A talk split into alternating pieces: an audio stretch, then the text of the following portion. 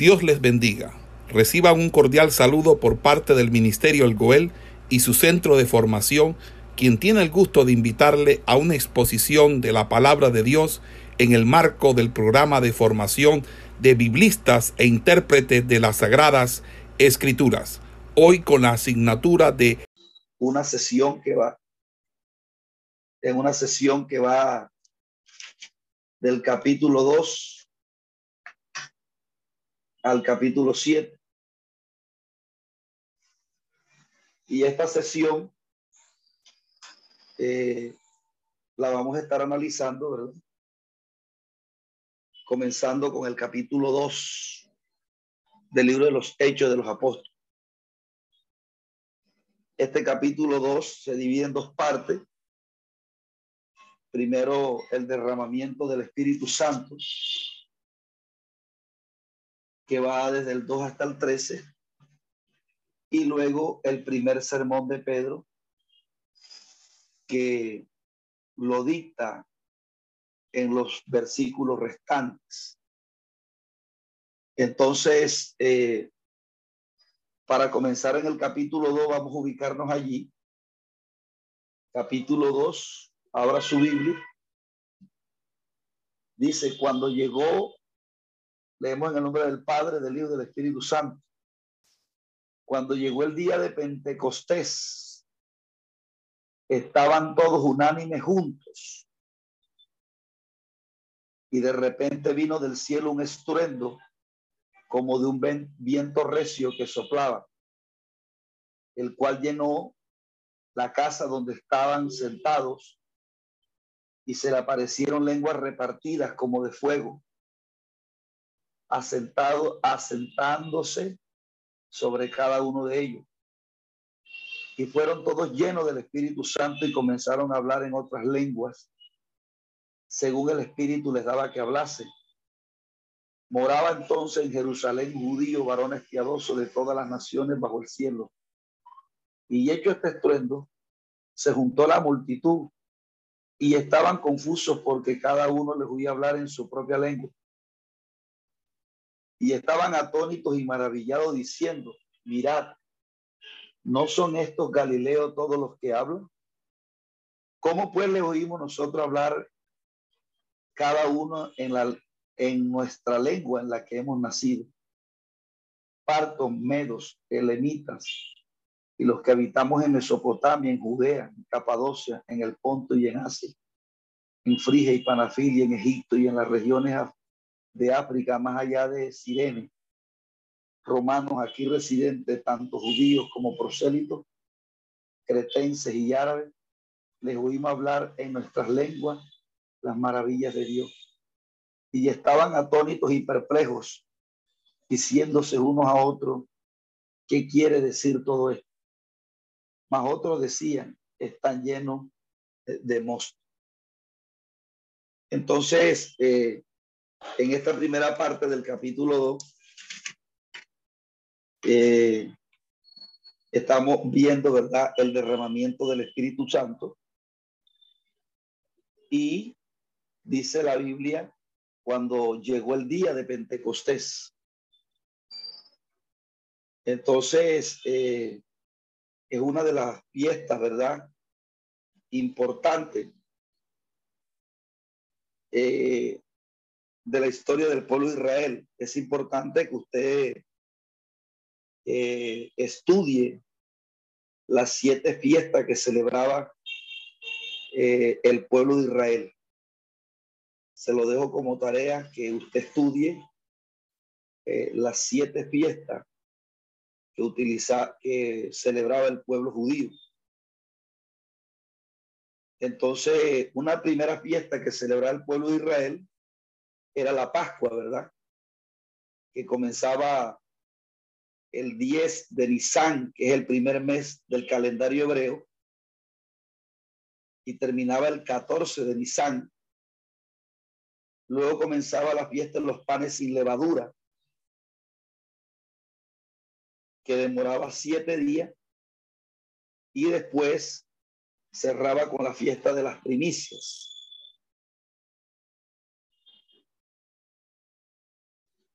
Esas tres fiestas primeras pertenecen a la, a la época de la siega. Más o menos eh, equivaldría a nuestro calendario eh, que tenemos nosotros al mes de marzo o al mes de abril. Entonces, después de la fiesta de las primicias, recuerde que primero era la Pascua, ¿verdad? Que hace referencia que celebraba el pueblo de Israel por causa de la salida de ellos de Egipto. Entonces, ellos celebraban esta fiesta en conmemoración a la salida de ellos de Egipto. Luego celebraban la fiesta de los panes sin levadura. Y después la fiesta de las primicias.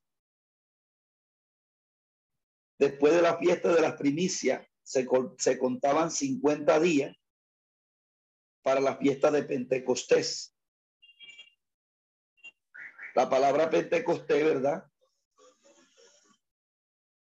Eh, en griego significa quincuagésimo.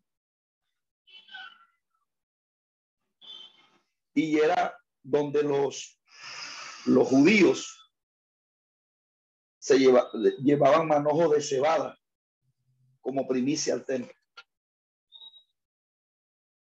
Entonces, eh, esta fiesta de Pentecostés es importante. Es, bien importante esta fiesta de Pentecostés porque eh, es aquí donde se derrama el Espíritu Santo. Entonces, estas fiestas cada una tienen un significado. Por ejemplo, la Pascua eh, habla de, nos habla a nosotros, tiene una significación espiritual, ¿verdad? Que Jesucristo era ese cordero que fue sacrificado, que sacrificaron los judíos ante la muerte de los primogénitos y juntaron la sangre en el dintel de las puertas. De esa manera, el ángel de la muerte no entraría en la casa de los hebreos. Y Jesucristo muere, ¿verdad? Como ese cordero. Luego la fiesta de los panes sin levadura habla de, de, de del periodo de la instancia de Cristo en la tierra, ¿verdad? Que es un hombre sin pecado, porque la levadura representa el pecado. Entonces, eh, esa fiesta era celebrada por el pueblo de Israel. Y la fiesta de las primicias que como el apóstol Pablo lo expresa en primera los Corintios, Cristo las primicias y luego nosotros, Cristo la primicia y luego nosotros eh, seremos levantados, ¿verdad? Es decir, Cristo es el primer ser humano que se levanta de entre los muertos o el primer ser humano, ¿verdad? Que en esta, en esta, en esta, en este nuevo, eh, en este nuevo tiempo, ¿verdad? Donde, donde el hombre pasa de la temporalidad a la eternidad. Entonces Jesús es la primicia o el primer muerto resucitado de la, de la, natura, de la naturaleza humana que logra Cristo, que es eterna.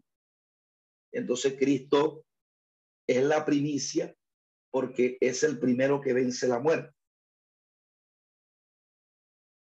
Entonces, eh, es el cumplimiento de la fiesta de las primicias, que se daban después de la fiesta de los, de los, de los panes sin levadura. Y luego de allí se contaban 50 días para la fiesta de Pentecostés. Entonces, eh, es en la fiesta de Pentecostés donde se derrama el Espíritu Santo.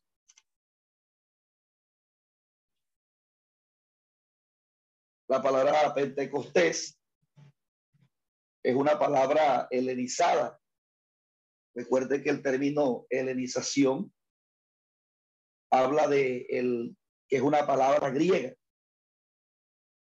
pero la equivalencia en hebreo de la palabra Pentecostés es Sabot, que significa semanas,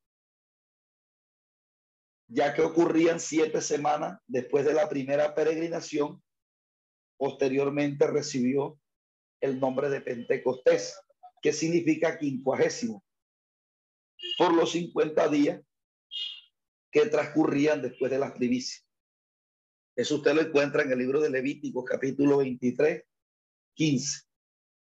Cuando usted lee Lucas, eh, perdón, Levítico 23, 15, entonces puede comprender un poco más lo que estamos diciendo. Anote la cita allí de Levítico 23, 15. Y es importante que usted se estudie las siete fiestas celebradas por el pueblo judío. Entonces, eh, eh, así como las tablas de la ley fueron entregadas al pueblo de Dios en el Antiguo Testamento,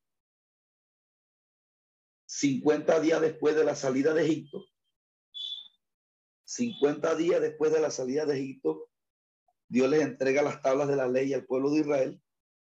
Así también el Espíritu Santo se comenzó a derramar sobre los seguidores del Señor Jesucristo como señal del inicio del cumplimiento de la promesa del nuevo pacto. Este nuevo pacto que se encuentra, eh, que se vislumbra en Efesios 2.11. Entonces, eh, mis amados hermanos, eh, es más o menos eh, el, el, origen de esta fiesta, ¿verdad? De la fiesta de Pentecostés.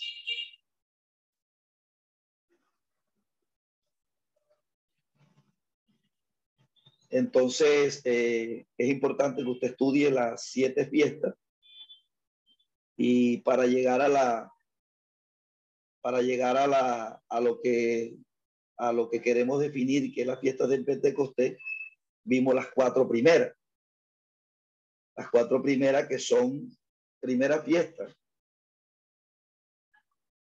Pascua, después viene panes y levadura, después viene primicia, y después de, cuando concluía la, la fiesta de las primicias, entonces se contaban 50 días para la fiesta de Pentecostés. Las primeras tres fechas, perdón, las primeras tres fiestas eran cosechas de cereales.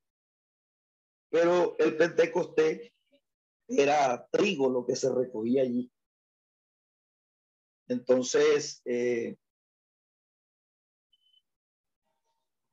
en torno a la ciega ocurrían las cuatro primeras fiestas. Y entonces, y en torno a las cosechas ocurrían las cuatro, las, eh, eh, y por último, ¿verdad? Eh, ocurrían las tres últimas, que son las que, que las que usted debe investigar. Las tres últimas, las, las tres últimas fiestas, ¿verdad? Que, que usted debe estudiar porque todo predicador de la palabra del Señor debe conocer este, claramente las siete fiestas que celebra el pueblo de Israel, porque recuerde que las fiestas, las cuatro primeros ya tuvieron un cumplimiento y las cuatro y las tres últimas también tienen otro cumplimiento. Entonces es importante de que usted conozca esto con claridad. Entonces, mis amados hermanos, en la fiesta de Pentecostés, ellos llevaban eh, los, los primeros manojos de trigo, lo llevaban al templo como primicia. Entonces, el Espíritu Santo es derramado como primicia a la iglesia, al pueblo elegido por el Señor. Por eso dice, cuando llegó el día de Pentecostés, estaban todos unánimes juntos. Esta fiesta eh, venían gente de todas partes, porque era una de las tres fiestas anuales que se celebraban, ¿verdad? O sea, las, las principales, asistía mucha gente de todas partes a esta fiesta. Habían unos que, habían algunas fiestas que no eran de, mucha trascendencia, pero esta fiesta sí la mayoría de personas, recuerde que los judíos siempre eh, se van a otros países. Y en esta fiesta eh, ellos retornaban a su, a su ciudad natal, ¿verdad? A Jerusalén. Ellos volvían allá y de pronto eh, para esa época habían personas que, que hablaban varios idiomas la lengua en que ellos nacieron, es decir, si un judío se venía para Colombia, entonces el hijo aprendía a hablar español o el castellano. Y también aprendía a hablar el hebreo, porque los hebreos o los judíos siempre se han encargado de enseñarle a los hijos el idioma eh, propio de ellos, como es el idioma hebreo. Entonces, después de la ascensión de Jesús, Jesús recuerde que le había dicho que no se movieran de Jerusalén, sino que eh, permaneciesen allí, porque él iba a derramar el Espíritu Santo sobre ellos estuvimos viendo, ¿verdad?, que Jesucristo se aparece hasta el día 40. Jesús, Jesús se les apareció a ellos después que resucitó de los muertos, hasta, hasta aproximadamente 40 días. Es donde él ocurre la ascensión que estuvimos viendo que aparece en el capítulo 1. Y el Espíritu Santo para derramarse demoró aproximadamente 10 días. Y en esos 10 días, mis amados hermanos, más de 500, perdón, dice que habían más de 500 esperando la promesa. Pero en ese lapso de tiempo de esos 10 días, dice que 380 eh, desertaron y dice que quedaron 120. Entonces, estos 120 estaban aquí unánimes juntos. Estaban eh, confiando, ¿verdad? En lo que Jesús les había anunciado oralmente. Recuerde que siempre que Jesús eh, da una promesa, eso se cumple. Entonces, ellos estaban aquí reunido después de que eligen el sucesor de Judá, que fue Matías, ¿verdad?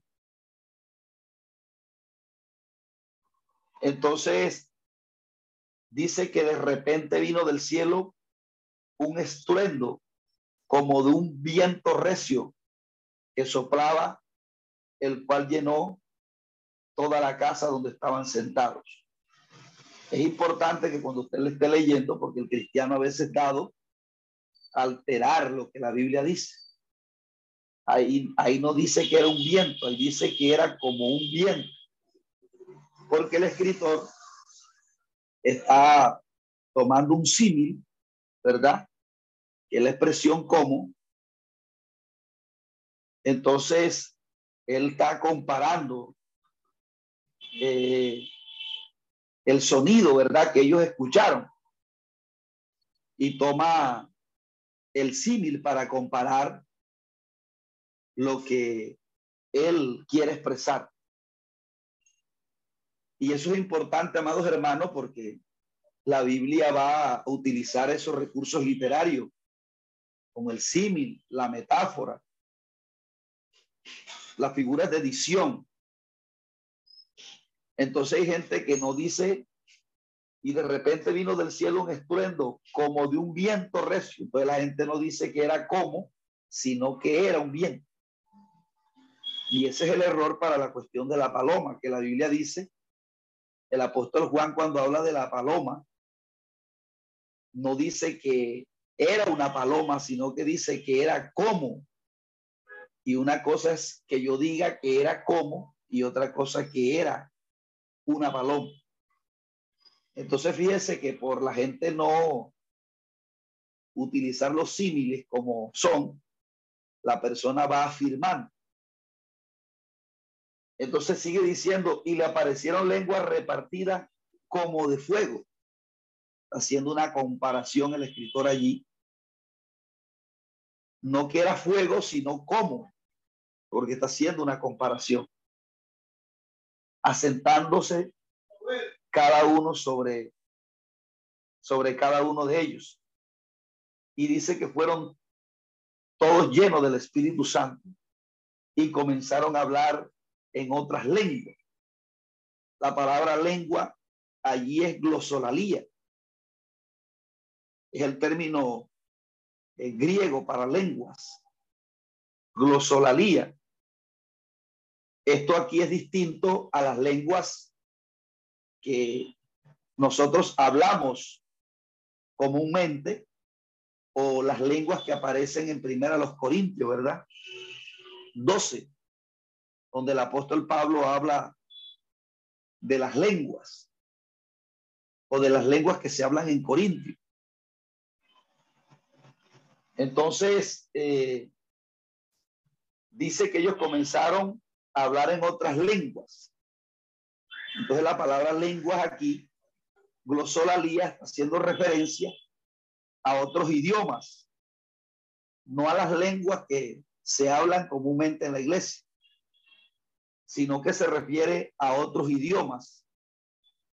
Es decir, los apóstoles comenzaron a hablar en otros idiomas sin salir de Galilea, sin salir de Jerusalén. Dios hizo un milagro de tal manera que las personas que habían nacido en otras naciones, los apóstoles le estaban hablando las lenguas en las que ellos habían nacido. Es decir, si un judío fue de Colombia, que Colombia en ese tiempo no existía, el apóstol Pedro, Juan, estaban hablando el castellano sin salir de Jerusalén. Y es lo que a ellos les sorprende. Ellos dicen, Dios mío, pero esta gente, ¿cómo habla la lengua en que nosotros hemos nacido? Si son galileos. Porque los galileos a duras penas hablaban el idioma que, en que habían nacido. Es más, se dice que ellos no hablaban ni el, ni el, ni el hebreo, sino que hablaban era el, el arameo. Porque el griego era el, el hebreo era más utilizado para la nobleza. Pero el, eh, algunos piensan que la gente del común hablaba más el arameo. Entonces, eh, ellos se quedan atónitos. Mire lo que dice ahí, dice, y hecho este estruendo, perdón, el verso 5 dice, moraban entonces Jerusalén judíos, varones piadosos de todas las naciones bajo el cielo. Y hecho este estruendo, se juntó la multitud y estaban confusos. Mire lo que dice, porque cada uno les oía hablar en su propia lengua. Y estaban atónitos y maravillados diciendo, mirad, ¿No son todos estos Galileos los que hablan? ¿Cómo pues les oímos hablar cada uno en nuestra lengua en la que hemos nacido? Y entonces comienzan a mencionar allí cada uno de los grupos que habían venido de todas estas naciones.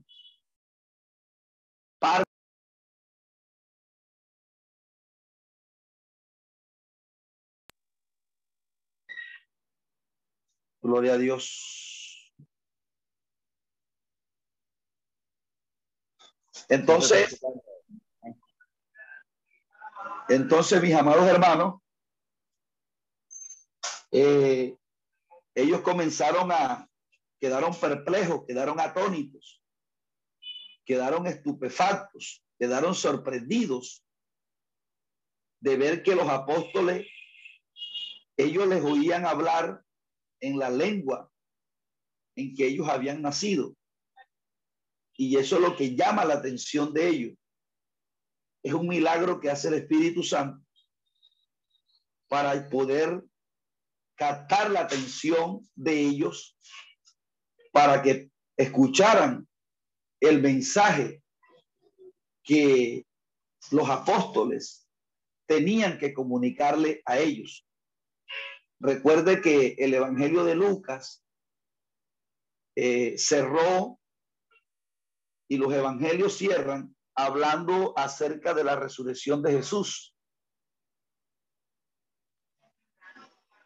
Entonces, eh, Jesús se le había aparecido a los apóstoles durante 40 días, como dice Hechos 1, con pruebas indubitables, indubitables, con pruebas fehacientes de la resurrección del Señor. Los apóstoles habían sido testigos oculares de la muerte y de la resurrección de Jesús. Recuerde que Pilato había advertido a los militares de esa época y a los líderes religiosos diciendo que lo, ellos le habían escuchado a ellos antes de morir Jesús que él iba a resucitar. Y dijo, envíen una guardia allá, porque nosotros le oímos decir que, que iba a resucitar. Entonces, no sea que robándose el cuerpo, entonces digan resucitó, entonces eh, esto se vaya a convertir en una oposición peor para la nación. Y es donde es donde Pilato, ¿verdad? Envía una guardia junto con Caifás y Anás, que eran los sumos sacerdotes que tenían influencia política. Enviaron guardias allá a la tumba para que no se robaran el cuerpo. Pero y usted sabe lo que aconteció, que un ángel eh, se le apareció, ¿verdad?, a las mujeres y ellos fueron testigos oculares de la resurrección del Señor. Porque para esa época era una locura decir que Jesús había resucitado. Era una locura decir eso las personas no lo iban a creer. Pero los discípulos habían sido testigos de estas cosas. Y el derramamiento del Espíritu Santo, ¿verdad? Que se da sobre ellos. Lo que primeramente manifiesta es que ellos comienzan a hablar en otras lenguas. Y este derramamiento del Espíritu Santo es eh, con el propósito de capacitar. Recuerde que en Hechos 1, Dios le había dicho cuando ellos le preguntaron acerca del reino, ¿verdad? El verso 1, vamos a leerlo allí. Eh, verso 1, verso, el capítulo 1, verso 4 del libro de los Hechos. Capítulo 1, verso 4 dice, y estando juntos les mandó que no se fueran de Jerusalén, sino que esperasen la promesa del Padre, la cual les dijo, oíste de mí. Porque Juan ciertamente bautizó con agua, a vosotros seréis bautizados con el Espíritu Santo dentro de muchos días. Entonces dice, entonces los que habían, los que se han reunido le preguntaron diciendo, Señor, ¿restaurarás el reino de Israel en este tiempo? Y él les dijo, no toca a vosotros saber los tiempos y las sazones que el Padre puso en su sola potestad. Y les dijo, pero recibiréis poder cuando haya venido sobre vosotros el Espíritu Santo y me seréis testigo en Jerusalén, en toda Judea, en Samaria y hasta en lo último de la tierra. Entonces, mis amados hermanos, tiene que hacerse una diferencia cuando En el momento que nosotros creemos en Dios, el Espíritu Santo comienza a hacer una regeneración en el hombre que ha creído. Pero una cosa es el Espíritu regenerando y otra cosa es el Espíritu Santo llenando al cristiano para capacitarlo para un ministerio. Aquí el Espíritu Santo es derramado en plenitud para capacitar o para eh, dotar a los cristianos para ejercer un ministerio. Entonces, una cosa es ver a Pedro antes de Hechos capítulo 2, negando al Señor, y otra cosa es ver a Pedro después del derramamiento del Espíritu Santo. Entonces, como Jesús lo dijo allí, ¿verdad? Juan ciertamente bautizó con agua, ese es un bautismo. Pero dice después que vendría el otro bautismo. Algunas personas dicen que no, que, algunas personas se confunden con esto. Algunas personas piensan que no es necesario hablar en lengua porque ellos dicen, no, pues como dice la Biblia, que, que no todos hablan lengua.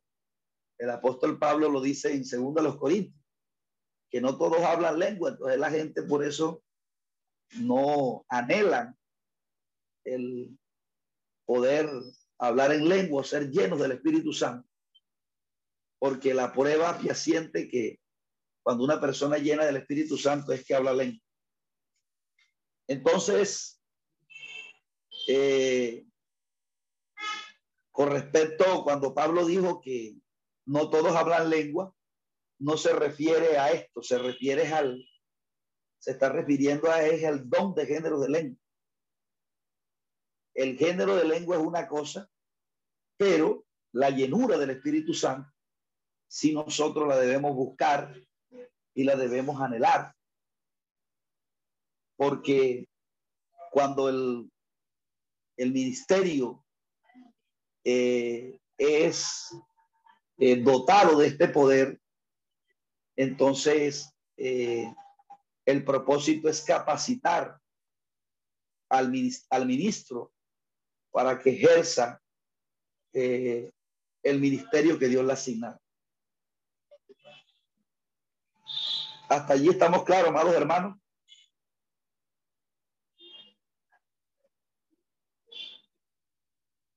Vamos a hacer una pausa allí. Amén, amado. Hasta allí estamos claros.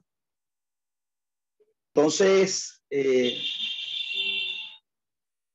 eh, el Espíritu Santo llegó para quedarse, ¿verdad? Así como Jesús fue dado, así como la Biblia dice que de tal manera amó Dios al mundo, que dio a su Hijo unigénito para que todo aquel que en él cree no se pierda. Jesús fue dado al hombre, pero ahora el hombre lo debe buscar ese regalo. Así nosotros cuando llegamos a la iglesia, ya el Espíritu Santo fue dado. Ahora nosotros debemos buscar ese regalo que Dios dio, que es el Espíritu Santo. Lo debemos anhelar, lo debemos, eh, lo debemos buscar sosegadamente y anhelar en nuestras vidas. Este regalo, ¿verdad? Que Dios dio, que es el Espíritu Santo. Entonces, eh, cuando eh, los discípulos comienzan a hablar en otras lenguas, ¿verdad? Que esto es una, es una, es, algo sobrenatural que, que, hace Dios, ¿verdad? que estos hombres comiencen a hablar en otras lenguas. Aquí la palabra lengua es glosolalí en griego, significa otros idiomas. Ven que los discípulos comienzan a hablar otros idiomas en la lengua en que ellos habían nacido en otros lugares, mientras que los apóstoles no habían salido de Jerusalén y le estaban hablando en la lengua en que ellos habían nacido. Esto le llama la atención a ellos. Y es lo que eh, atrae la atención del escenario que está allí, ¿verdad? Ellos comienzan a decir, estos hombres no han salido de aquí. y ya hablan la lengua en que nosotros hemos nacido. Entonces, unos decían, eh, dice que algunos estaban atónitos y perplejos, diciéndose unos a otros, ¿qué quiere decir todo esto? Más otros burlándose decían, están llenos de mosto. Recuerde que el término mosto aquí hace referencia a vino, un término, uno de los términos que hacen referencia al vino. Entonces es donde el apóstol Pedro eh, hace su intervención y predica el primer sermón. El apóstol Pedro hace una defensa, hace una apología de lo que se estaba, eh, de lo que estaba aconteciendo. Y es, así pasamos a la segunda parte de lo que expresa Hechos capítulo 2, ¿verdad? Que es el primer sermón del apóstol Pedro. Y aquí vamos a analizar el mensaje, el mensaje que el apóstol Pedro comunicó y es el mensaje que nosotros debemos predicar hoy o colocar en los escenarios hoy. Porque Satanás ha intentado cambiar este mensaje. Entonces dice, entonces Pedro, poniéndose en pie con los once, alzó la voz y les habló diciendo, varones judíos y todos los que habitáis en Jerusalén, esto sea notorio y oíd mis palabras porque esto no es tan ebrio como vosotros suponéis, pues es la hora tercera del día. Recuerde el escenario que está, ¿verdad? Jesús, perdón, Pedro predicándole a los, a los judíos que habían crucificado al Señor. Eh, dice, maestro es lo dicho por el profeta Joel. Y en los postreros días dice Dios, derramaré de mi espíritu sobre toda carne y vuestros hijos y vuestras hijas profetizarán y vuestros jóvenes verán visiones y vuestros ancianos soñarán sueños. De cierto sobre mis siervos y sobre mis siervas en aquellos días derramaré de mi espíritu y profetizarán. Y daré prodigio arriba en el cielo y señales abajo en la tierra, sangre y fuego y vapor de humo. El sol se convertirá en tiniebla y la luna en sangre antes de que venga el día del Señor grande y manifiesto. Y todo aquel que invocar el nombre del Señor será salvo. Entonces, esto que estaba aquí aconteciendo, la fiesta de Pentecostés, eh, eh, así como ellos llevaban eh, los primeros frutos de trigo al templo como primicia, Dios había derramado el Espíritu Santo como primicia en esta fiesta de Pentecostés, que ya estaba, que había sido prometida, ¿verdad? Por el profeta Joel. Entonces aquí se está dando cumplimiento. Pedro eh, apela al Antiguo Testamento como para indicar que esto no eh, era algo que había salido eh, de repente, sino que ya estaba consignado en las escrituras y que esas promesas de los profetas en Cristo comenzaban a cumplirse, ¿verdad? Entonces, eh, él eh, eh, trae a colación el libro del profeta Joel para mostrar que esas promesas con Cristo comenzaban a cumplirse. Entonces allí donde aquí él ahonda en el sermón para ahora hacer una defensa de Jesús, porque recuerde que Jesús había muerto como un villano, sin trascendencia, para los judíos Jesús hasta ese momento no era alguien importante. Es más, los judíos todavía seguían viendo a David y a los, a los hombres del Antiguo Testamento como más importante que Jesús. Y es la defensa que va a hacer Pedro con respecto a Jesucristo aquí. Entonces él dice, varones israelitas, oí estas palabras. Es un nazareno, varón aprobado por Dios de entre vosotros con las maravillas, prodigios y señales que Dios hizo entre, entre vosotros por medio de él, como vosotros sabéis. A este entregado por el determinado consejo y anticipado conocimiento de Dios prendiste y mataste por mano de Nico, crucificándole, al cual Dios levantó suelto los dolores de la muerte, por cuanto era imposible que fuese retenido por ella Porque David dice de él, veía al Señor siempre delante de mí, porque está mi diestra, no seré conmovido, por lo cual mi corazón se alegró y se gozó mi lengua, y aún mi carne descansará en esperanza. Porque no dejará mi alma en el Hades, ni permitirá que tu santo vea corrupción. Me hiciste conocer los caminos de la vida, me llenará de gozo con tu presencia. Entonces, él comienza a hacer aquí eh, una defensa de Jesús, que la, el derramamiento del Espíritu Santo que ellos estaban viendo, que había sido profetizado por Joel, eh, se da por, por, por la muerte y la resurrección de Jesucristo. Que uno de los primeros beneficios que va a traer Jesús es el derramamiento de este Espíritu Santo. Entonces, eh, él le va a decir a ellos que ellos lo crucificaron y lo mataron. No los recibieron, lo rechazaron.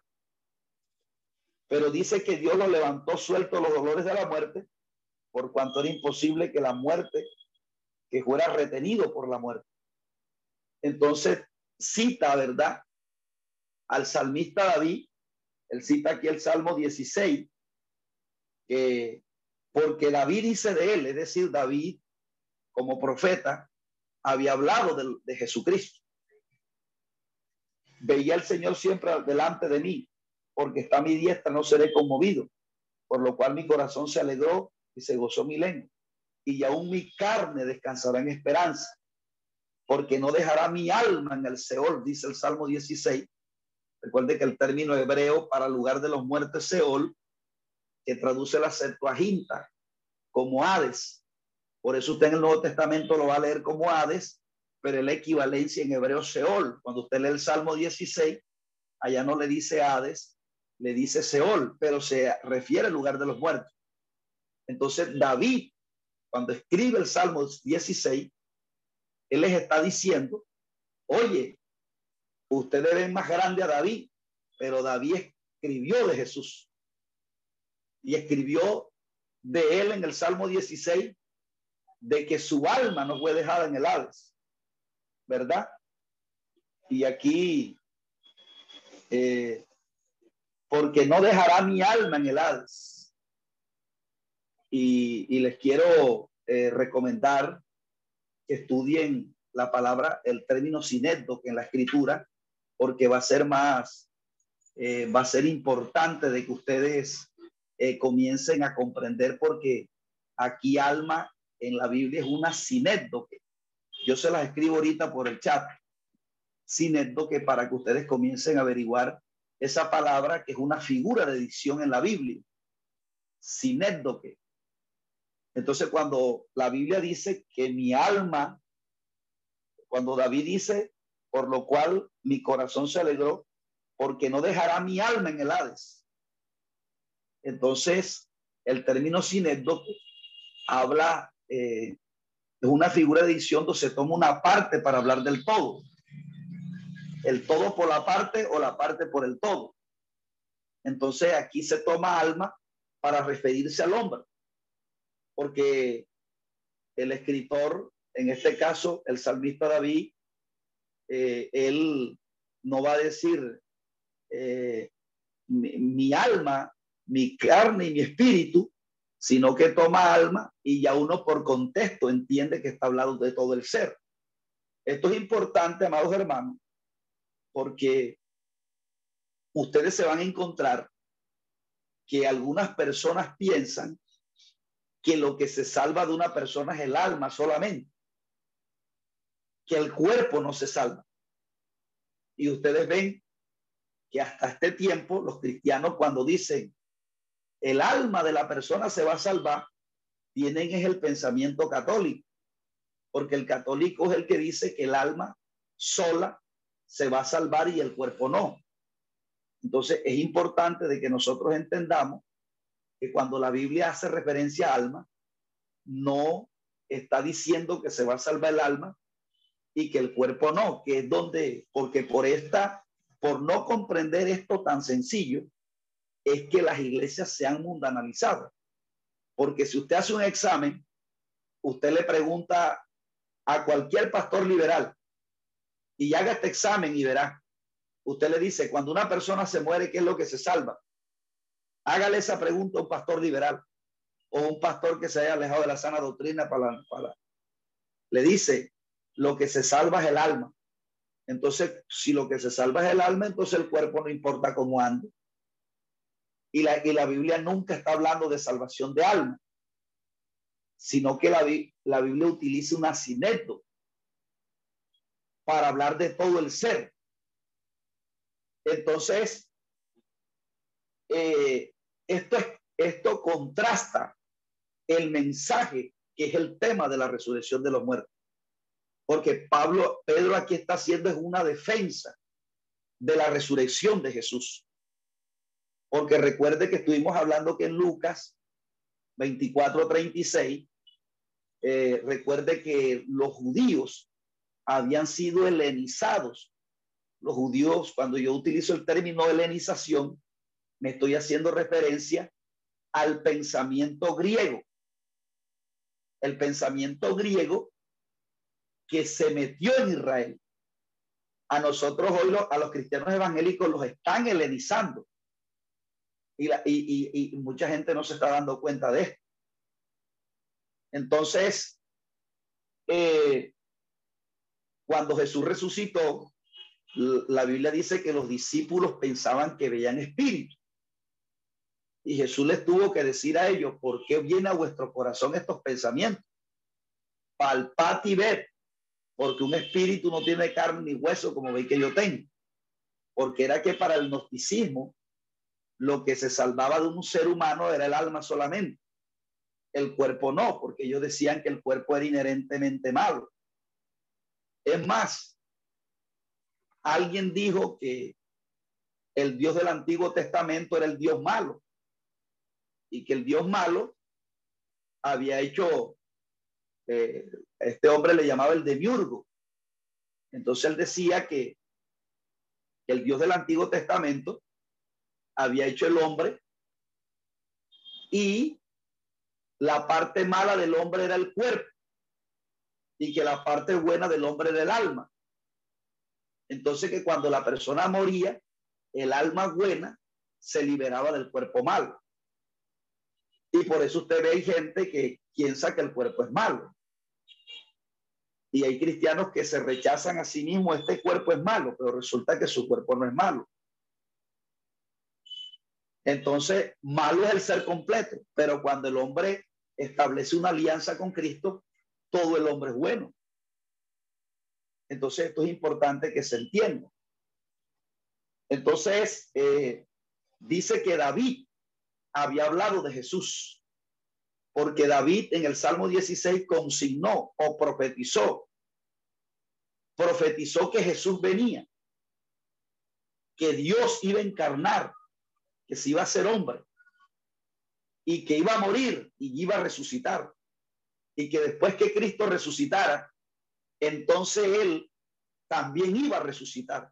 Es decir, David murió creyendo que Jesús iba a venir un día, por eso él dice que mi alma reposará en esperanza. Dice, mi, dice, y aún mi carne descansará en esperanza. También es una sinécdota. Carne para referirse a todo el ser. Alma para referirse a todo el ser. Por ejemplo, cuando la Biblia dice en primera de, primera de Juan 4, dice, eh, amado, no crea ya todo espíritu, Ahí se está tomando espíritu para hablar de un hombre, se está tomando una parte para hablar de todo el ser. Porque muchos falsos profetas han salido por el mundo. En esto conoce el espíritu de Dios, o sea, en esto conoce un hombre que es de Dios, que predica sana doctrina. Todo espíritu que confiesa que Jesucristo ha venido en carne es de Dios. Es decir, que el predicador verdadero no tiene por qué estar diciendo que la carne es mala y que, lo que es, y que lo que es bueno es el alma, porque eso le enseñó el gnosticismo. Entonces, eh, eh, él sigue argumentando en su mensaje. Varones hermanos, ojo que el escenario de él es el pueblo judío que lo había crucificado. Varones hermanos, se os puede decir libremente del patriarca David, que murió y fue sepultado. y su sepulcro está con nosotros hasta el día de hoy. Eh, porque era que los judíos veían más grande a David que a Jesús. Entonces, en la prueba que Jesús es más grande que David, la va a dar con la resurrección. David murió y su sepulcro está con nosotros, es decir, no ha resucitado. Está muerto. Porque a veces la gente, cuando entra en una idolatría, ¿verdad? Hay, hay gente que, que quiere que los líderes de concilio que han muerto resuciten para ellos poder unirse. Porque la gente cuando cae en una idolatría, eh, no ve que Dios puede levantar otra persona. Y esto es tan peligroso, amados hermanos, porque los judíos habían caído en una, en una idolatría con David, con Abraham, con Isaac, con Jacob, con los patriarcas, que tenían a Jesús ahí, el Dios encarnado, y ellos no lo aceptaban como hombre de Dios. Mire dónde se puede caer en una idolatría.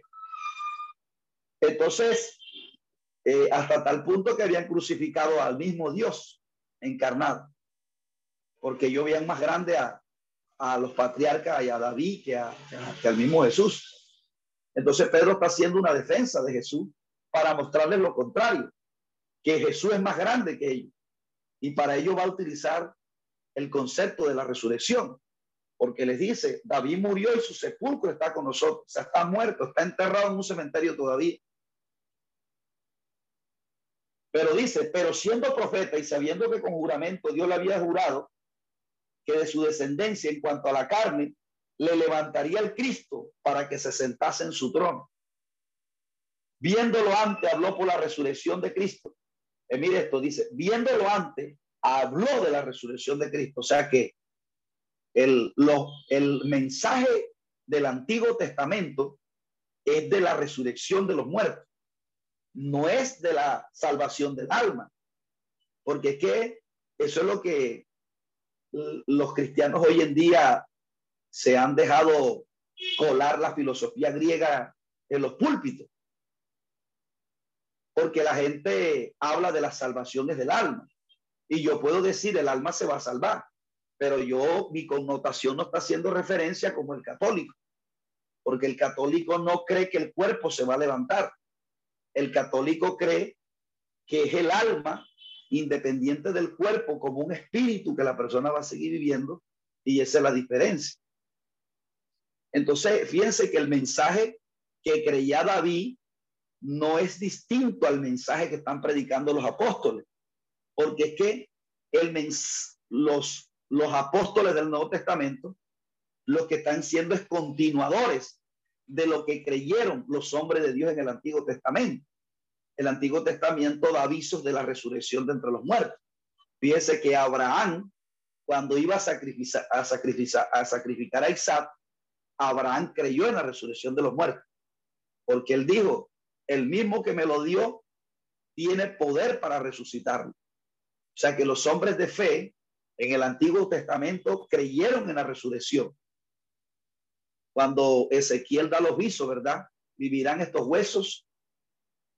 Entonces dice que eh, eh, los hombres que estaban allí, eh,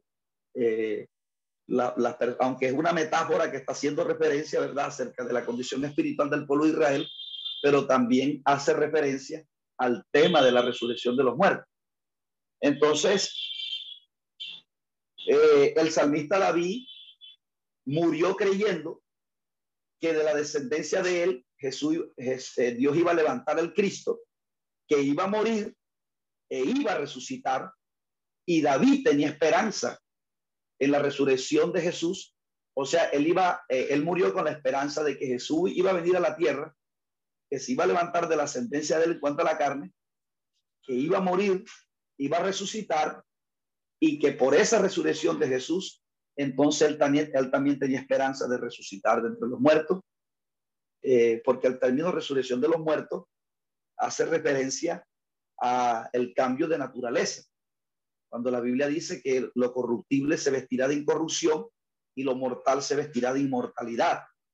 El término resurrección hace, hace, la, hace esa referencia a cuando nosotros eh, seamos transformados y pasemos de lo temporal a lo eterno.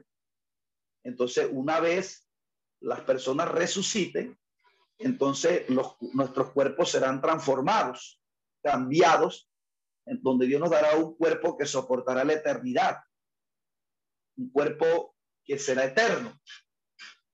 Entonces, a eso hace referencia el término resurrección, eh, ¿verdad?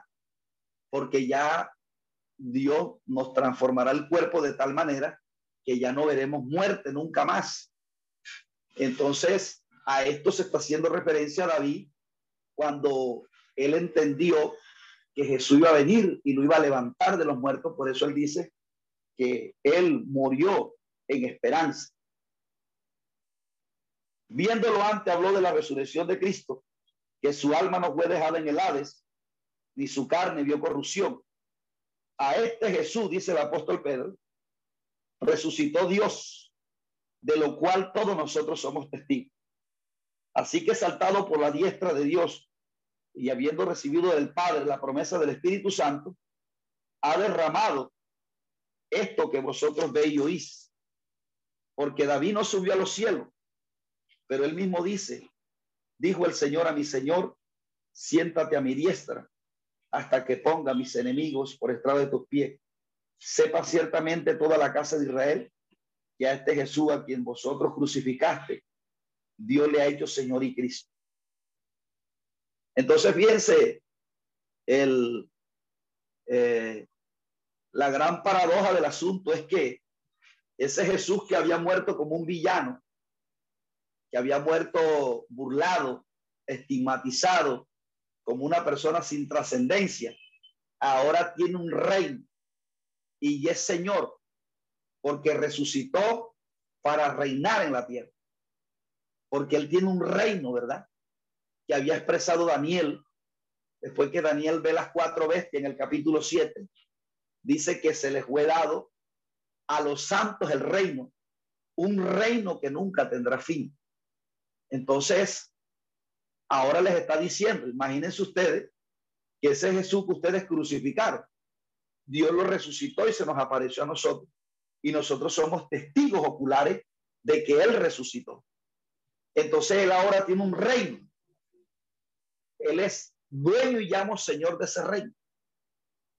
Entonces, si ustedes quieren recibir o participar de ese reino, entonces fíjense que Pedro está diciendo, ustedes mataron al dador de la vida. Ustedes rechazaron a la promesa que estábamos esperando. Y la reacción de ellos, fíjense ustedes, en este primer mensaje no hubo, milagros. Eh, bueno, el, milagro de Pentecostés para llamar la atención de ellos, pero el mensaje provocó un arrepentimiento en ellos, porque la reacción de ellos es que al oír esto se compungieron de corazón y dijeron a Pedro y a los apóstoles, hermanos, ¿qué haremos? Pero él les dijo, arrepentíos y bautícese cada uno en el nombre de Jesucristo para el perdón de los pecados y recibiréis el don del Espíritu Santo. O sea que una persona para recibir el don del Espíritu Santo, primero tiene que recibir a Jesús.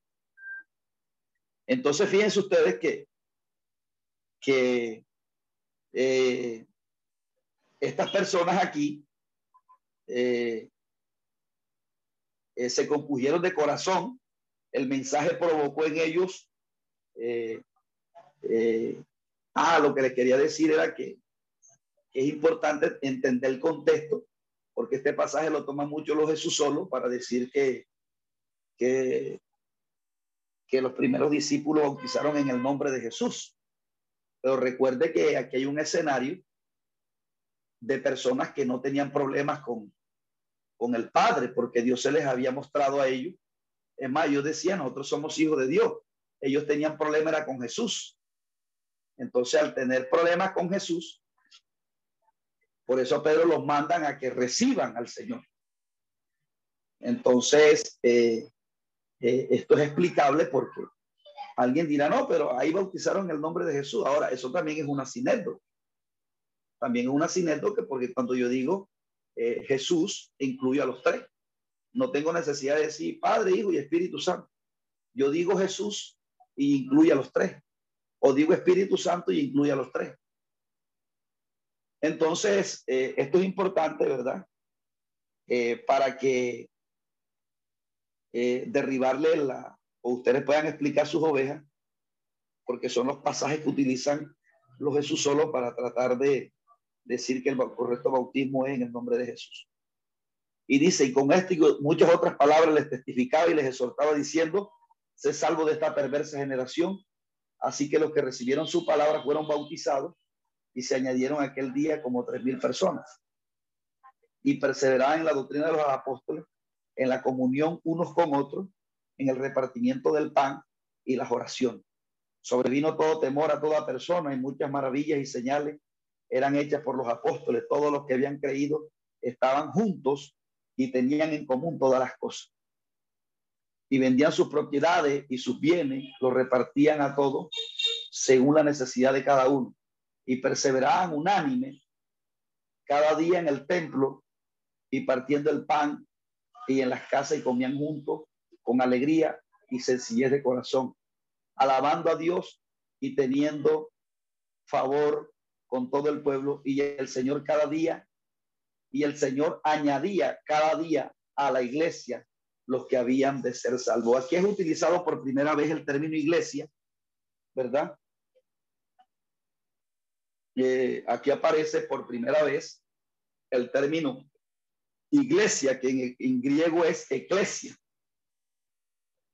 Entonces, el, el concepto iglesia es un término griego, pero la connotación que le daban los griegos a iglesia era el de los templos.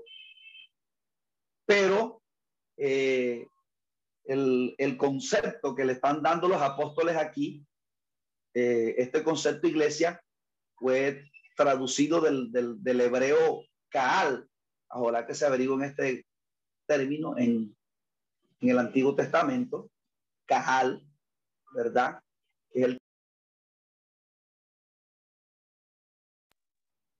Entonces, la idea que está dando el escritor de iglesia no es el, concepto de los griegos, que hace referencia al, a la infraestructura, sino que la connotación que se le está dando a iglesia es al término Cajal en hebreo, que significa la asamblea.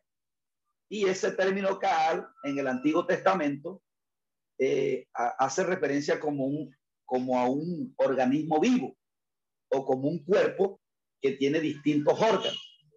Entonces, que eh, recuerde que cada órgano, órgano en un cuerpo es de vital importancia. Por eso usted comienza a, a, ver aquí, eh, en este capítulo 2, que se hace muy, que se hace muy repetitivo y eh, el, término unánime, y estaban unánimes juntos, y estaban en la comunión unos con otros, y dice que tenían en común todas las cosas, y que vendían sus propiedades, y que ninguno tenía necesidad, y dice que perseveraban unánimes cada día en el templo, porque mis amados hermanos, ese es el concepto iglesia. El concepto iglesia es unanimidad de todo el cuerpo es la comunión que deben de tener los hermanos unos con otros. Porque eh, depende de la comunión con nosotros, así depende la comunión con Dios, porque él, eh, eh, expresa claramente, ¿verdad? Que si alguno dice que tiene comunión con Dios y no tiene comunión con su hermano, entonces se hace mentiroso. La muestra de que yo tengo comunión con Dios cuando tengo comunión con los hermanos. Y usted sabe que aquí la, la iglesia comienza ya de antemano a mostrar el carácter de la iglesia, que es, que es unánime, que es una unanimidad, que es visión de cuerpo. Entonces, el concepto iglesia aquí recoge el concepto asamblea en el Antiguo Testamento y significa, eh, hace referencia a un organismo vivo, donde eh, no podemos vivir fuera de ese, de ese, de ese cuerpo, ¿verdad? Sino que tenemos que permanecer en el cuerpo. Por eso la visión es, por eso la visión es de cuerpo, no una visión separada. Eh, y eso lo va, a desarrollar el apóstol Pablo. Recuerde que el libro de los Hechos eh, es el que comunica los evangelios con eh, el género epistolar y las cartas general. Y en las cartas generales y en el género epistolar, el apóstol Pablo en muchos capítulos habla de la de esta necesidad que tiene la iglesia de estar unida. Entonces, porque Cristo dejó una iglesia unida y viene por una iglesia unida. Entonces, eh, eh, aquí aparece este término de iglesia por primera vez y, esa es la connotación que tiene.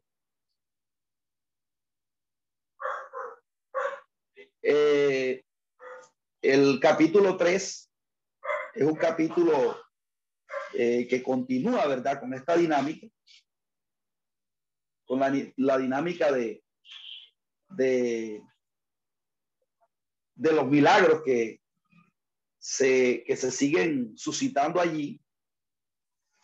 Y ahora aparecen los apóstoles en el templo. Eh, parece que los discípulos todavía eh, no habían comprendido que ya ellos tenían que eh, establecer como especie de, de, reunirse, ya no en el templo, porque recuerde que ya el templo ya eh, había sido eh, tomado con otros intereses y ellos ya tenían que hacer una, una ruptura con eso. Y, y, ellos ya establecer aparte su, el culto al Señor pero dice que ellos todavía, ¿verdad? Eh, van al templo a, a, alabar al Señor. Y, pero bueno, eso fue aprovechado por el Señor, ¿verdad? Para que allí el apóstol Pedro también pudiera predicar otro sermón. Y el milagro que se da aquí en Hechos capítulo, en este capítulo del el, del cojo que se levanta, ¿verdad? No solamente ilustra el, el, el desinterés que ya tenían estos hombres que tenían era o, la, o, la religión tradicional, porque recuerde que la religión tradicional ya estaba, estaba siendo dirigida por, por Caifás y Anás y, los sacerdotes que ya habían sido desechados como Saúl. Porque para este momento eh, ya Jesús había desechado al sacerdocio tradicional, pues ellos habían rechazado al Señor. Y solo aquellos que recibieron a Jesús eh, eran los que tenían ahora la autoridad de Dios en la tierra. Y ya Jesús se los había advertido en una parábola cuando les dijo que, la, que un hombre había plantado una viña, la había cercado de vallado y se había ido lejos. Y después mandó unos labradores para pedir cuenta y llegaron y los mataron. Y así hicieron con varios y finalmente mandó a su hijo y también lo mataron. Y él hace una pregunta, porque ahí estaban los fariseos, ¿qué hará el Señor de la viña? Quitará esa, la viña, esos obreros malvados, y se la dará a otros. Entonces ya Jesucristo había estaba cumpliendo aquí esa, eh, eh, lo que había dicho en esa parábola. Ya Cristo le había dado el liderazgo ahora. El liderazgo de Dios lo tenían ahora los discípulos de él, que para ese momento Pedro no era un hombre importante. Yo no me puedo imaginar a Caifás y Anás viniéndose a congregar con Pedro, porque eso para él era una humillación. Pero así como Dios desechó a Saúl y quedó todavía ejerciendo, así Caifás y Anás, los fariseos, los saduceos, el Sanedrín y todo aquel sistema que la gente veía como representante de Dios ya había sido desechado. Y mucha gente no lo sabía. Porque usted sabe que Dios, el único que, que desecha Dios desecha y la persona sigue trabajando. Y la persona piensa que, que todavía tiene el respaldo de Dios, pero ya aquí no lo tenía. Y aquí lo tenían los apóstoles, como en el tiempo de Saúl. Saúl ya había sido desechado. Y ahora el, el respaldo de Dios ahora estaba sobre David. Pero mucha gente seguía con Saúl pensando que Saúl todavía estaba con, que Dios estaba con Saúl, pero ya Dios se había apartado de Saúl. Aquí el Sanedrín, Dios se había apartado de ellos, porque lo rechazaron. Y esto es peligroso, amados hermanos, porque hablar de Jesús hoy en día, cada quien quiere hablar de Jesús en particular. Y Jesús es una unidad. Entonces, eh, nosotros tenemos que estar advertido de esto porque puede que alguien diga, no, yo también soy de Jesús. Pero, pero puede estar en ese peligro, ¿verdad? De que Dios lo deseche y él continúe ejerciendo pensando que Dios está con él. Entonces, ya aquí el respaldo de Dios estaba sobre los apóstoles. El respaldo de Dios ya lo tenían eh, eh, los apóstoles. Entonces, ellos entran, ¿verdad? Y, y ya usted conoce la historia de cómo este hombre pidió dinero, pero, pero Pedro no, dice la escritura que, que le dijo, no tengo dinero. Y entonces, eh, el Pedro, ¿verdad? Eh, eh, Dios un milagro aquí extraordinario, levantando a este hombre, que se le afirmaron los pies y tobillos, y este hombre tenía mucho tiempo que no había andado, y entonces, eh, cuando este hombre se levantó, dice que la gente se llenó de asombro. se llenó de asombro y de espanto por lo que había sucedido. Y entonces la gente como que se preguntaba, pero si será el que se sentaba a orilla del templo. Sí, él es. Cuando este hombre es levantado, eh, eh, nuevamente le da la oportunidad al apóstol para predicar un mensaje ahora al Sanedrín, ahora a los líderes religiosos, aquellos que habían sido desechados pero el, el mensaje tiene un propósito, que ellos reconozcan a Jesús, a quien habían matado, a quien habían desechado. Y si alguien reconocía a Jesús, entonces ahora tenía que colocarse bajo sujeción de los apóstoles. Pero imagínese, usted sabe que siempre el, el ego y la soberbia puede más. Hay personas que antes que humillarse prefieren irse y condenarse antes que en vida reconocer que eh, llevaron un proceder mal eh, en lo que Dios les había colocado y que Dios los desechó y que si quieren salvarse simplemente se tienen que someter a lo que Dios levanta. Pero estos hombres eh, tuvieron, no tuvieron una reacción al mensaje de Pedro.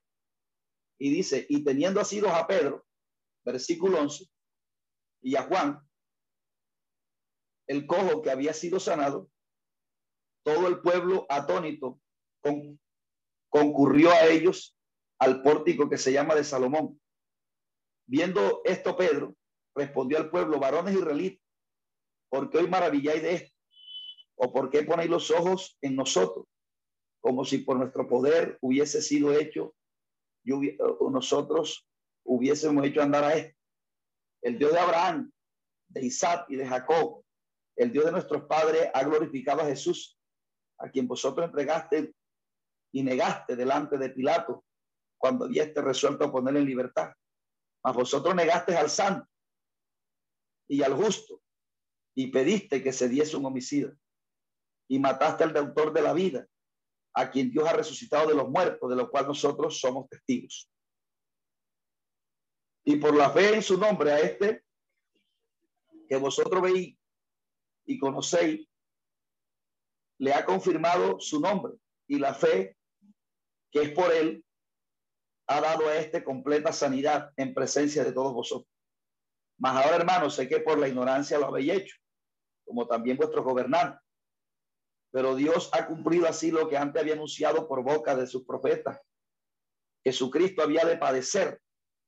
Así que arrepentido y convertido para que sean borrados vuestros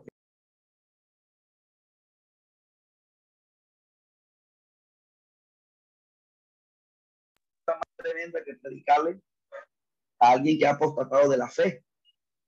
Esta gente eran personas conocedoras de la palabra, a los que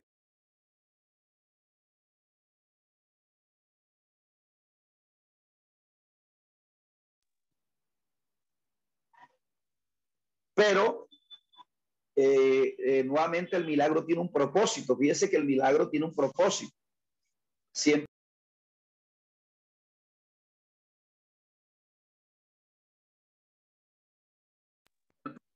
de, de que se abriera un espacio para que se pudiera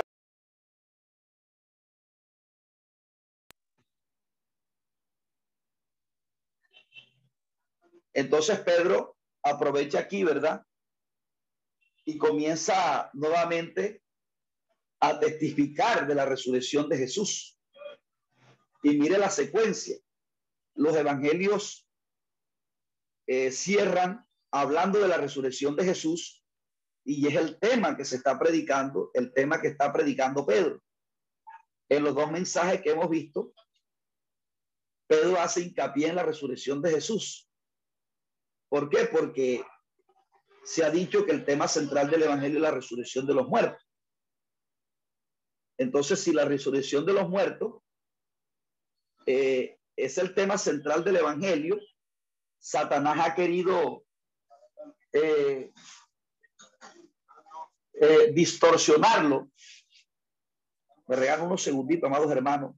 Eh, disculpe que, que tengo que parar aquí un momento. Si me puede hacer el favor, pastora.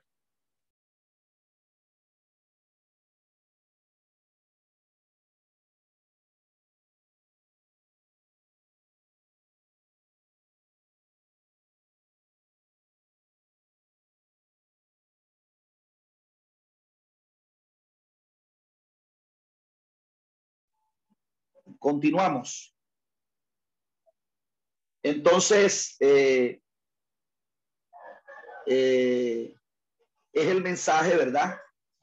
Que es el mensaje que predicaron los apóstoles. O sea, usted va, usted va a ver siempre a Pedro hablando de la resurrección de Jesús y que ellos habían sido testigos. Ellos eran testigos de haberlo muerto, haberlo visto morir y haberlo visto resucitar. Recuerde que el escenario a quien Pedro le está predicando, ahora ellos deben de creer por fe y deben de creer a la palabra que Pedro les está comunicando. Porque ellos ahora ya literalmente ya no pueden ver a Jesús, pues ya Jesús ha ascendido al cielo, pero ahora tienen que creer. Y es el mismo mensaje que nosotros debemos predicar hoy. Y fíjese, amado hermano, que una cosa es predicar acerca de la resurrección de los muertos y otra cosa es predicar acerca de la inmortalidad del alma. Satanás, Satanás ha venido filtrando eh, el, tema de, la, de la inmortalidad del alma como para que el mensaje pierda el peso. Porque fíjese que siempre que Pedro predicó que el que Cristo que había muerto resucitó y resucitó para reinar. Y tiene un reino. Y tiene un reino porque ellos experimentaron cuando el ángel les dijo, cuando ascendió al cielo, les dijo, ese Jesús que habéis visto ir, así como le habéis visto ir, así volverá. Entonces los apóstoles tenían una plena convicción de que Jesús es el que va a reinar en la tierra. Por lo tanto, eh, la gente tiene que arrepentirse de sus pecados, ¿verdad? Para que pueda reinar, para que, para que, para que, para que ellos puedan participar del reino de Jesús. Y aquí ellos creyeron por fe, porque ya, ya ellos, para ese momento ya Jesús había ascendido. Y el mensaje que está predicando Pedro es el tema de la resurrección de los muertos. Y, y es un tema que, que arrastraba gente. Es un tema que quien lo escuchaba, eh, la gente, eh, la gente comenzaba a creer. La gente comenzaba a, a creer que, que lo que estaban diciendo los apóstoles era una realidad ellos no estaban allí, ellos no estuvieron con los apóstoles, no, no, este, pero los apóstoles tenían la plena convicción porque ellos habían sido testigos. De hecho, cuando Jesús resucitó, les da la comisión. Llamó a Tomás y le dijo, palpad, porque un espíritu, palpad, mete tu dedo en el costado y no seas incrédulo, sino creyente. Y entonces dice que como todavía ellos gozo no lo creían, le trajeron parte de un pez asado y un panal de miel y él comió para que ellos, para que se dieran cuenta que él había resucitado con esta misma masa, con este mismo cuerpo tangible. Entonces, eh, los gnósticos después entraron para tratar de desvirtuar esto. Por eso es que usted ve a, Juan eh, eh, diciendo que la apostasía, el mensaje que iba a traer era diciendo, por eso usted ve que, que Primera de Juan 4 dice, todo espíritu que confiesa que Jesucristo ha venido en carne de Dios. Es decir, el tema nuestro central del Evangelio eh, le da importancia al cuerpo físico. El gnosticismo enseñaba que era una enseñanza griega que el cuerpo no era importante que lo que era importante era el alma.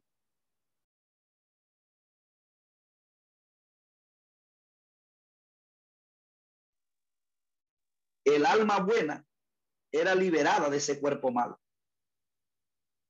Y yo me quedo sorprendido, he visto algunas personas decir, eh, yo he escuchado inclusive pastores decir que, que esta carne la tiene que meter en ayuno porque esta carne es mala. Esta carne es inherentemente mal. De hecho, cuando la Biblia habla de las obras de la carne, eh, o cuando la Biblia dice que ¿quién me librará de este cuerpo de muerte? Algunas personas piensan que Pablo ahí hace referencia a la carne, al cuerpo físico. Y Pablo allí no está haciendo referencia al cuerpo físico. Está haciendo referencia es a todo su ser que fue afectado por el pecado de Adán porque recuerde que Pablo allí habla de Adán y Cristo. Y una cosa es cuando usted está en Cristo y otra cosa es cuando está en Adán. Nosotros en este momento estamos en Cristo, pero estamos esperando que se complete la salvación, porque la salvación se completa con la redención de nuestro cuerpo. Entonces, mientras estemos en este cuerpo, dice la escritura, que nosotros somos proclives a volver al pecado. Por eso tenemos que estar en una relación dinámica con Cristo, porque en el momento que el creyente deje esa comunión con Dios, entonces la carne le toma ventaja. Pero no está haciendo referencia al cuerpo físico, está haciendo referencia a todo su ser, a la naturaleza Dani. Entonces aquí, mm, este, el, el, el tema de la resurrección de los muertos incluye el cuerpo. Por eso es que la mujer y el hombre deben de vestir con pudor. ¿Por qué? Porque no, no se debe santificar solamente el alma, sino también el cuerpo y todo nuestro ser. Y fíjense que ha sido el mensaje por donde la iglesia se ha apostatado de la fe. ¿Por qué? Porque la inmortalidad del alma le da únicamente es valor al alma, al cuerpo no. Y por ahí muchos pastores comenzaron a desviarse de la doctrina. Y por eso Juan dice, y todo espíritu que no confiesa que Jesucristo ha venido en carne, no es de Dios y es el espíritu del anticristo. Es decir, el mensaje de anticristiano no le da importancia al cuerpo físico.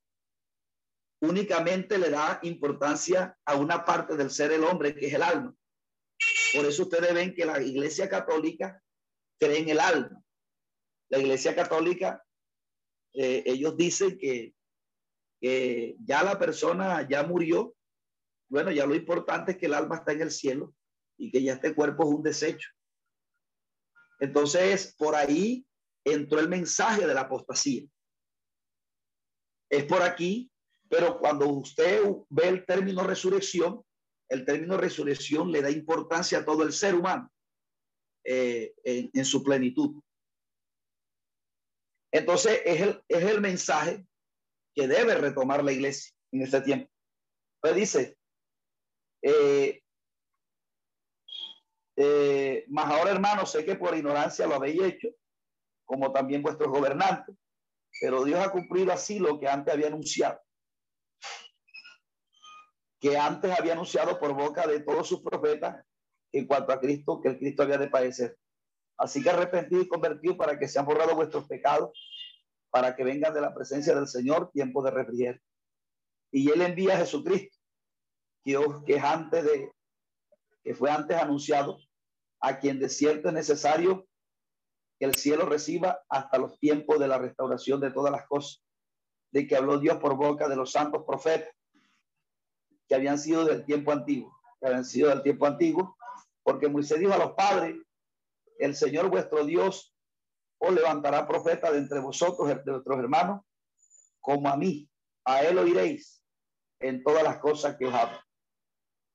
El predicador es profeta todo el que predica eh, eh, hace la labor de profeta. Fíjense que aquí Pedro está predicando, ¿verdad? Y está haciendo una advertencia al pueblo. Está llamando al pueblo al arrepentimiento como los profetas para que creyeran en Jesús. Y dice, y todos los profetas desde Samuel en adelante, cuanto ha hablado también, ha anunciado estos días. Vosotros sois los hijos de los profetas del pacto que Dios hizo con nuestros padres, diciendo, Abraham, en sus simientes, en Abraham, diciendo Abraham, en tus simientes serán benditas todas las familias de la tierra. A vosotros primeramente Dios, habiendo levantado, a vosotros primeramente Dios ha levantado a, a, perdón, a vosotros primeramente Dios habiendo levantado a su hijo, lo envió para que os bendijese, a fin de que cada uno se convierta de su maldad. Imagínense a Pedro, a Pablo hablando, a Pedro hablando de maldad en una comunidad que creía que, que era de Dios, en una comunidad que no, ellos no se veían pecadores. Pero cuando eh, Pedro, lo, el, el argumento que Pedro lo utiliza es que ellos estuvieron de acuerdo con que Jesús fuera asesinado y, los está tratando de llevar para que ellos vean que sí tienen de qué arrepentirse. Entonces, ese capítulo 3, ¿verdad? Primeramente habla de la sanidad del cojo en la puerta del templo. Eh, eh, y luego el discurso de Pedro en ese pórtico de Salomón, que ya vimos cuál es el contenido de ese mensaje. Entonces, ahora sí, el capítulo 4 nos lleva ahora ante el concilio, ¿verdad? Que es el capítulo 4 que ahora muestra a los apóstoles predicando ante el concilio. Dice así de la siguiente manera, los primeros eh, versículos dice, habiendo ellos, hablando ellos al pueblo, vinieron sobre ellos los sacerdotes con los jefes de la guardia del templo y los saduceos. Pues sentido de que se enseñase al pueblo y anunciasen en Jesús la resurrección de entre los muertos. Fíjense cuál es el mensaje que le teme Satanás, que se predique la resurrección de Jesús. Entonces, aquí hay una alianza, ¿verdad? Eh, dice que los, los, el imperio romano eh, daba eh, ciertos este, beneficios a los líderes religiosos para que también tuvieran eh, injerencia sobre la guardia. Entonces dice que hablando ellos al pueblo vinieron sobre ellos los sacerdotes, con, los, con el jefe de la guardia del templo y los saduceos, resentido de que se enseñase al pueblo y anunciase en Jesús la resurrección de los muertos. Entonces, este mensaje, como estaba produciendo resultados, y era que las personas se le estuvieran saliendo del templo, que ya no le diezmaran a ellos, sino que ahora estuvieran eh, eh, viniéndose para donde los apóstoles, no hay peor eh, humillación, ¿verdad? Es lo que creo yo que Dios hará en este tiempo con todas esas iglesias que han apostatado de la fe, que tienen muchas personas allá, cuando Dios, que Dios comience a obrar, cuando muchas personas sean salidas de esos templos y que comiencen a abandonar esos templos y traigan y las ovejas vengan a venirse para las iglesias eh, de nosotros, entonces eh, ellos también se irán a resentir como se resintieron estos hombres. Porque toda persona que no tiene una verdadera relación con el Señor, lo que aflora es el resentimiento, el odio, la amargura. Eh, toda persona que, que la Biblia dice, por su fruto los conoceré. Hay gente que que dice que es de Dios, pero lo que refleja es resentimiento, odio, amargura en el corazón. Entonces ellos aquí dice que estaban resentidos y vinieron con el jefe de la guardia del templo y los saduceos, resentidos de que ellos estuvieran enseñando al pueblo. Entonces dice que les echaron mano y los pusieron en la cárcel hasta el día siguiente, porque ya era tarde. Pero dice, pero muchos de los que habían oído creyeron y el número era como cinco mil. Entonces dice que al día siguiente, que se reunieron en Jerusalén los gobernantes y los ancianos y los escribas. Fíjese la alianza que había allí. Cuando ya la, gente que es desechada por Dios después quiere establecer alianza con los gobernantes. Eh, eh, dice que aconteció que el día siguiente se reunieron en Jerusalén los gobernantes y los ancianos y los escribas. Y el sumo sacerdote Ainás y Caifás, Juan y Alejandro, y todos los que eran familia de los sumos sacerdotes. Y poniéndoles en medio, les preguntaron, ¿con qué potestad o con qué nombre habéis hecho esto entre vosotros? Entonces, nuevamente Pedro aquí, ¿verdad? Cuando le lo interrogan, ahora sí da el discurso que habíamos dicho, que lo da a los gobernantes, que los da a aquellos que habían apostatado de la fe. Aquí el apóstol Pedro ahora tiene la oportunidad de predicarle nada más y nada menos que a los líderes, a esos líderes que ya habían sido desechados por el Señor, con el propósito, amados hermanos, de que ellos pudieran arrepentirse también pero el problema era que si una persona de esta se arrepentía, entonces tenía que salirse de las comodidades que le daba el templo para ahora venir a padecer con los apóstoles, que esa sí fue la decisión que hizo el apóstol Pablo. El apóstol Pablo cuando se convirtió, él rompió relaciones con el Sanedrín. Y esto era duro. Esto era duro que una persona cuando se convertía rompiera relaciones con el senadrín y el sacerdocio que antes estaba. Eso era bastante doloroso. Y el apóstol Pablo lo hizo. Por eso el apóstol Pablo le costó tantas humillaciones, pero fíjese que Dios después lo exaltó. Entonces dice, y poniéndole medio, entonces dice, eh, Pedro, ¿verdad? Nuevamente da otro mensaje aquí, y predica el mismo mensaje, la resurrección de Jesús. No predica otro mensaje, puesto que hoy se nos interroga acerca del beneficio hecho a un hombre enfermo, de qué manera ha sido sanado. Se anotó y a todos vosotros y a todo el pueblo de Israel que en el nombre de Jesucristo de Nazaret, a quien vosotros crucificaste y a quien Dios resucitó de los muertos, por él este hombre está en vuestra presencia sana. a veces yo cuando me causa escosor, cuando tengo un predicador que, que dice, no, que, amado hermano, que Dios lo que quiere es salvar tu alma. Eso no es así. Bueno, al menos que lo diga como una sinécdota. Pero eh, el mensaje primordial es el tema de la resurrección de los muertos porque hay una sociedad que está totalmente eh, enseñado por el pensamiento humano hasta tal punto que hoy en día hay una parte que cree en la reencarnación, que cree a Buda, hay otra parte que cree que cuando la persona va a morir ya no existe más, que es lo que enseñó Aristóteles, ¿verdad? Un filósofo, que cuando, cuando hizo el análisis del hombre, él dijo, no, el hombre es nada más, eh, el hombre es un ser que es como un animal, cuando el hombre muere ya hay que alma, eso no existe.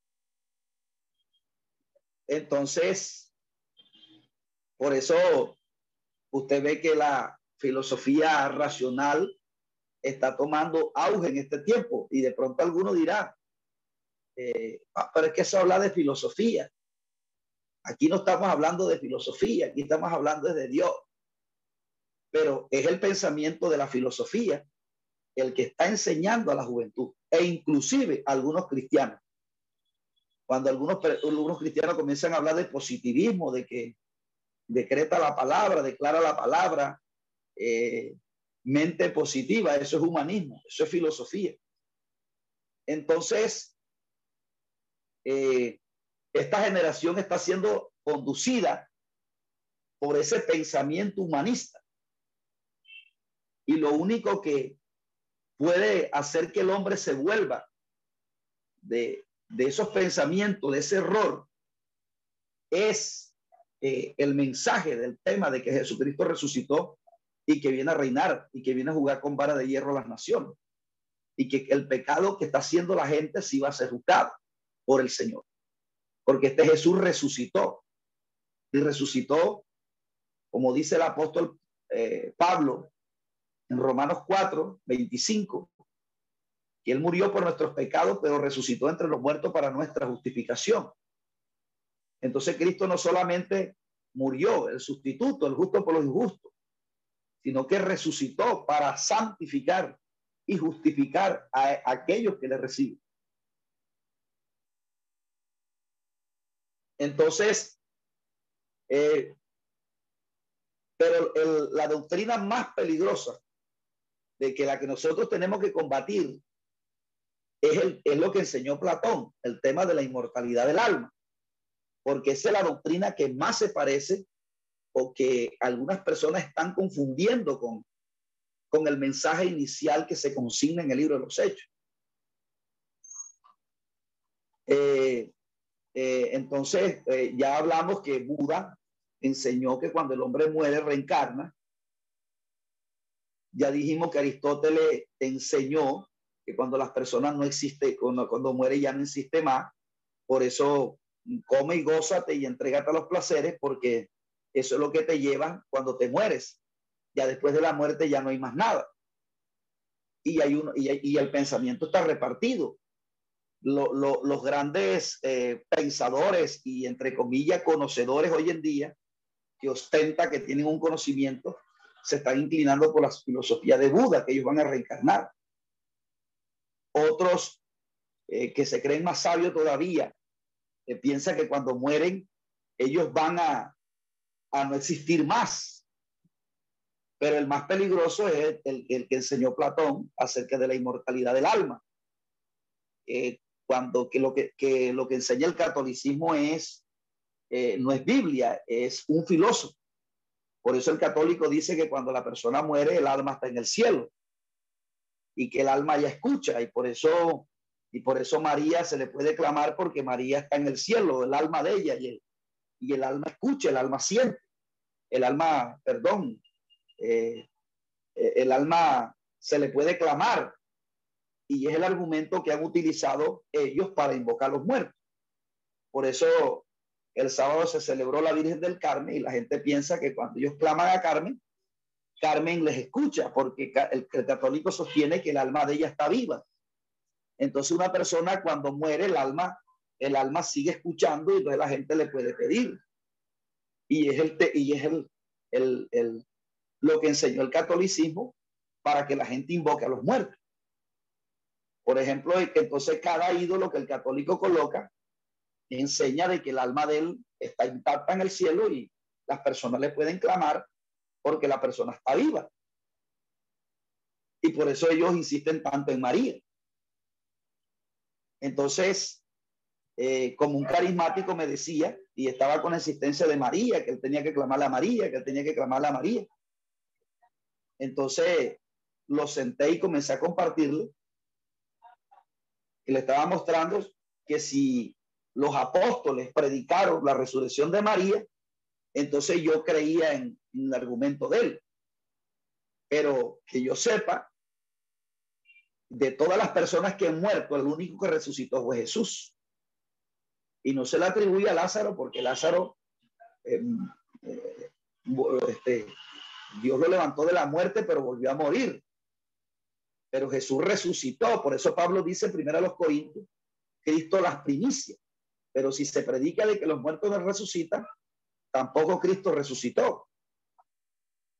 Entonces, eh, Pablo en primera los Corintios, cuando está haciendo defensa de la resurrección de Jesús, él dice, Cristo la primicia, es decir, más nadie ha resucitado en el momento, excepto Jesús. Entonces, cuando usted le dice a un católico, oye, pero ¿en qué momento María resucitó? Para que ustedes le clamen a ella. Nosotros clamamos a Jesús porque Jesús sí resucitó y hay evidencia de eso. Pero si tú le clamas a María, estás invocando un muerto. Y invocar a los muertos, eh, Dios lo prohibió en Deuteronomio 28, 19. Cuando dice, no hay en ti quien consulte a gorero, ni a sortilegio, ni a mago, ni quien consulte a los muertos. Por eso que el que lidera la brujería en el mundo es el catolicismo. Porque el catolicismo ha enseñado a la gente a clamar a los muertos, a clamar a María, a clamar a San Benito, aclamar a todo este poco idolatría que ellos tienen, con el argumento de que el alma de ellos está en el cielo. Entonces, si el alma está en el cielo, entonces la gente le puede clamar. Pero el mensaje, pero el tema de la resurrección de los muertos es que aparte de Jesús, más nadie se ha levantado de la muerte. Por lo tanto, cuando clamamos a Cristo, clamamos a un vivo, no a un muerto. Entonces, a nadie más se le puede clamar que no sea Jesús, porque Jesús es el único que resucitó. Luego, lo, entonces, esa promesa de resurrección luego es para nosotros. O sea, Pedro, Juan, ellos van a resucitar. Y ellos están conscientes en el lugar donde, donde están. Pero ellos no tienen acceso a este mundo, como dice Eclesiastés. Entonces, eh, esa misma doctrina del alma que cree el catolicismo, hoy ha desarmado a, a, los concilios que han apostatado de la fe con el tema de que la inmortalidad del alma, entonces el catolicismo se le metió a los concilios evangélicos, algunos concilios evangélicos. Y es lo que, y es la, por eso este tema de la resurrección de los muertos es el escudo contra la apostasía y contra el gnosticismo. Entonces, eh, eh, usted ve que la gente dice, bueno, si lo que se va a salvar es el alma, entonces santifiquemos el alma, entonces Dios nada más ve el corazón, ¿verdad? Y algunos hasta que se atreven a decir que, que el que llamó a la bruja sí fue Samuel. Porque imagínense la bruja invocando un muerto. y algunos dicen que si fue Samuel el que se levantó, el que hizo levantar a la bruja, la divina de Endor.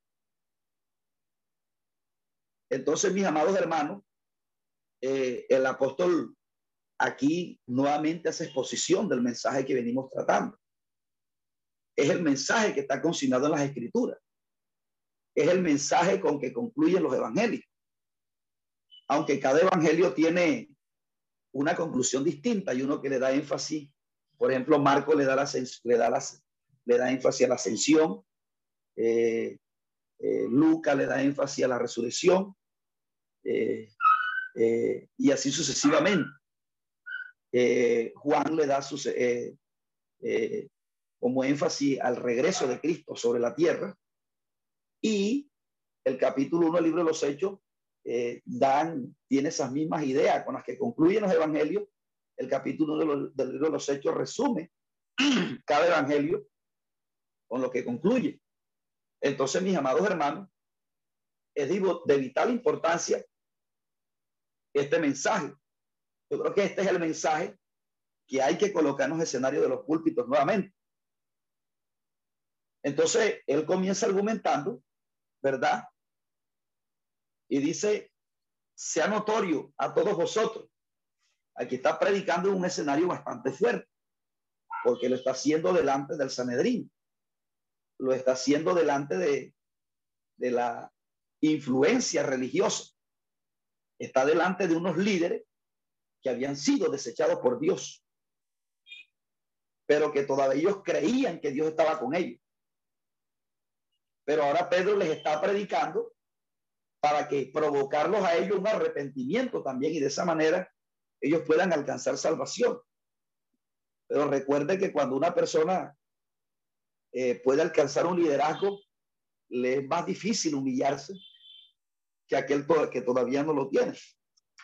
Pues esta gente estaba en la carne completamente, les costaba humillarse y reconocer primeramente a Pedro, porque ellos veían a Pedro, imagínense cómo se expresaban de él. Por ejemplo, en Juan 17, cuando los alguaciles mandaron a buscar a, a Jesús y los alguaciles se regresaron con las manos vacías. Y ellos le preguntaron, ¿por qué no la habéis traído? Y los alguaciles respondieron, ningún hombre hemos oído hablar como este. Entonces, eh, ellos dijeron, ¿acaso ustedes también han sido engañados por él? ¿Acaso ha creído en él alguno de los gobernantes de los fariseos? Más esa gente que no sabe la ley maldita, es, o sea, que los que seguían a Jesús eran unos ignorantes, pero que ninguno de los del, del Sanedrín habían creído en Jesús a ese escenario al que Pedro le está predicando ahora. Entonces le dice, sea notorio a todos vosotros y a todo el pueblo de Israel, en el nombre de Jesucristo de Nazaret, a quien vosotros crucificaste, a quien Dios resucitó de los muertos por este hombre, está en vuestra presencia sano. Versículo 11. Este Jesús es la piedra reprobada por vosotros los edificadores, la cual ha venido a ser el cabeza del ángulo y en ninguno otro hay salvación, porque no hay otro nombre dado al cielo, dado a los hombres, en que podamos ser salvos. Recuerde que los judíos, ellos les costaba reconocer al Jesús como Mesías. Y ellos decían, somos hijos de Dios, podemos llegar a Dios. Pero él le está diciendo, no, tienen que reconocer a Jesús primero. Cuando Jesús estaba hablando con ellos en Juan capítulo 8, Jesús les dijo, ustedes son es hijo de vuestro padre el diablo, porque ellos decían, nosotros somos hijos de Abraham, un padre tenemos que es Dios, decían ellos.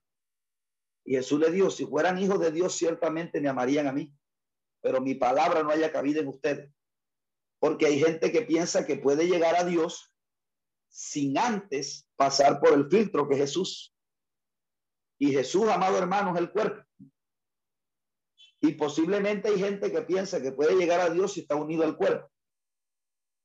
Y, resulta que Jesús es el cuerpo. Entonces, mis amados hermanos, ellos aquí, estos líderes religiosos pensaban que podían llegar a Dios a través de sus oraciones y de sus rituales que estaban haciendo antes. Pero Pedro les estaba diciendo, no, Señor, ahora tienen que reconocer a Jesús Imagínense ustedes Y si ustedes reconocen a Jesús, se tienen que salir del Sanedrín y se tienen que venir a congregar con nosotros. Y entonces ya tu líder, tu pastor no será Caifás y Yaná, que es el sumo sacerdote, o, o Alejandro o el otro, sino que ahora el que te lidera voy a ser yo. Entonces, para esta gente esto era una, una total eh, humillación y es precisamente lo que Dios busca en uno. Porque la Biblia dice que lo que se humilla será exaltado. Jesús fue humillado en la cruz. Los apóstoles fueron humillados en la cruz. Pero ahora ellos están siendo exaltados porque ahora ellos son los que tienen la autoridad de Dios en la tierra. Por eso es necesario, Pablo dice que nosotros como cristianos vamos a vivir tribulación. Como dice Romanos 5, que no solamente debemos gloriarnos por nuestra, por, por el hecho de creer que somos justificados por la fe, sino que además tenemos que gloriarnos por nuestras tribulaciones, porque la tribulación produce paciencia. Aquí los discípulos estaban siendo exaltados con milagros, prodigios y señales pero ya ellos antes habían tenido que vivir una tribulación, que fue la cruz. Una tribulación, mis amados hermanos, en la que Pedro estuvo a punto de regresarse. Pero ahora ellos están recibiendo la recompensa. Ahora están recibiendo el respaldo del Señor. Y son ellos los que están administrando ahora eh, los dones de Dios sobre la tierra.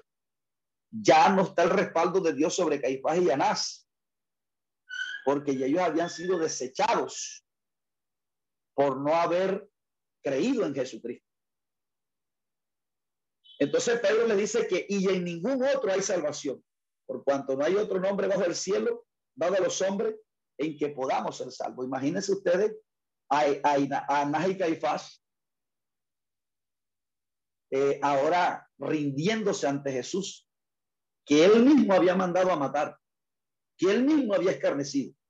Y Pedro le está diciendo que para él poder llegar a Dios ya no era por los rituales del incienso del tabernáculo literalmente, sino que el tabernáculo, la puerta, el abacro, el lugar santo, el lugar santísimo, eso ahora había tenido cumplimiento en Jesús. Y que es a través de la relación con Jesús que ahora se llega al Padre. Es lo que Pedro está tratando de llevar a los líderes religiosos aquí, a que reconozcan a Jesús. Entonces dice que viendo el denuedo de Pedro y de Juan, y sabiendo que eran hombres sin letras y del vulgo, se maravillaban y le reconocían que habían estado con Jesús. No era que Pedro no sabía leer, como algunos dicen, sino que eh, sin letra era una persona que no tenía estudios eh, eh, tan altos como ellos lo tenían.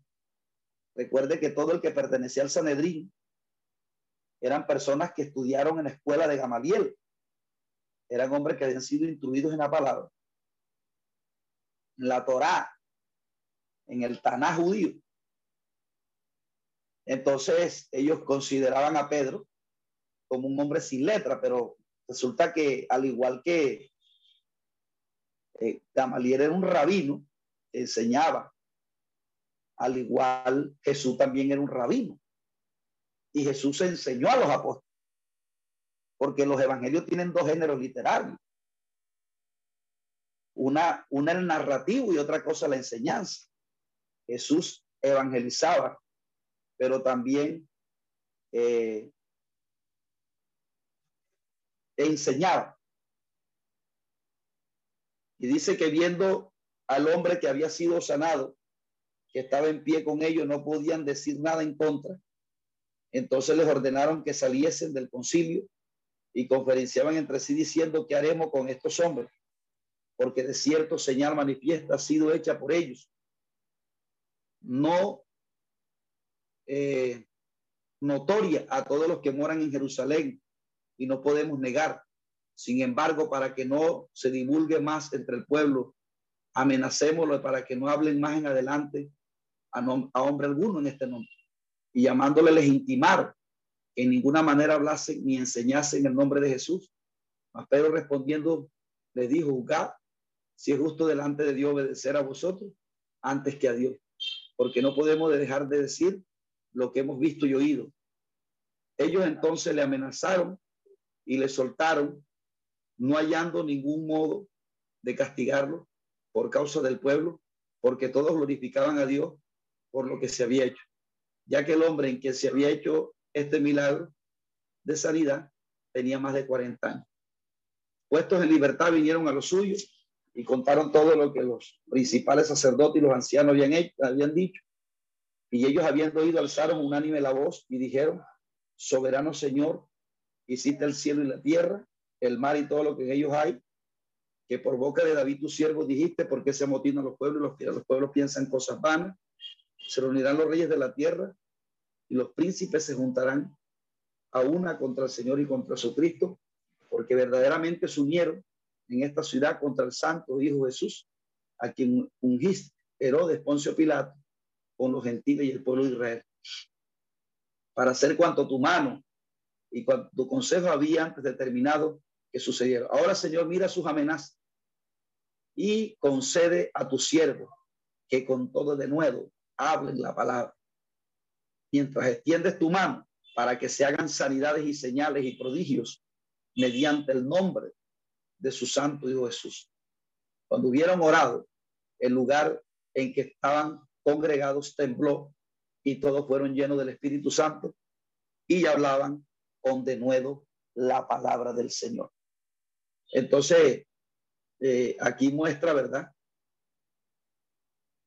Que puestos ya puestos en libertad, dice que vinieron a lo suyo y contaron a, a sus demás hermanos eh, lo que habían, eh, lo que los ancianos les habían dicho. Entonces ellos hicieron una oración aquí, ¿verdad? Una oración en donde Pablo, donde de Pedro recita el Salmo capítulo 2 eh, y trae a colación esa, esa alianza que van a ser los hombres en contra de Dios, que es la alianza que estamos viendo, que se está estando a nivel mundial. Se viene hablando de la unidad, de la ONU y todo ese mecanismo. Es una alianza que está, se está haciendo contra Dios. En ese tiempo, los líderes religiosos que ya habían sido desechados por Dios, por el cielo, se habían aliado ahora con la clase política de ese tiempo para irse en contra de los apóstoles. Pero ellos piden valor y confianza aquí, oran al Señor entonces, eh, dice que estaban allí unánimes. Eh, y dice que cuando ellos oraron, el lugar donde estaban tembló, ¿verdad? Eh, en una respuesta de Dios a, no solamente para llenarlos de valor, para que les diera Dios fuerza para seguir predicando, sino para además para mostrar para Dios este, eh, manifestar su agrado. Porque hoy en día la gente quiere eh, esta manifestación de poder eh, buscando, ayunando en particular. Pero resulta que estos, estas señales de esta magnitud vendrán cuando la iglesia se una. Porque o por lo menos los de nosotros los que conocemos la sana doctrina, nos unamos y, y tengamos todas esas características, ¿verdad? De todos creer una misma cosa y de que haya ese ambiente de amor, oinomía, porque es una promesa que Dios le consignó, que la expresó David en el Salmo 133, cuando dice que cuán hermosos habitar los hermanos juntos y en armonía, porque allí en viaje va bendición y vida eterna. Entonces, la iglesia cumplía con estos requisitos que expresaba el Salmo. Por lo tanto, Dios comenzó a manifestar su poder eh, cuando la iglesia tenía este carácter.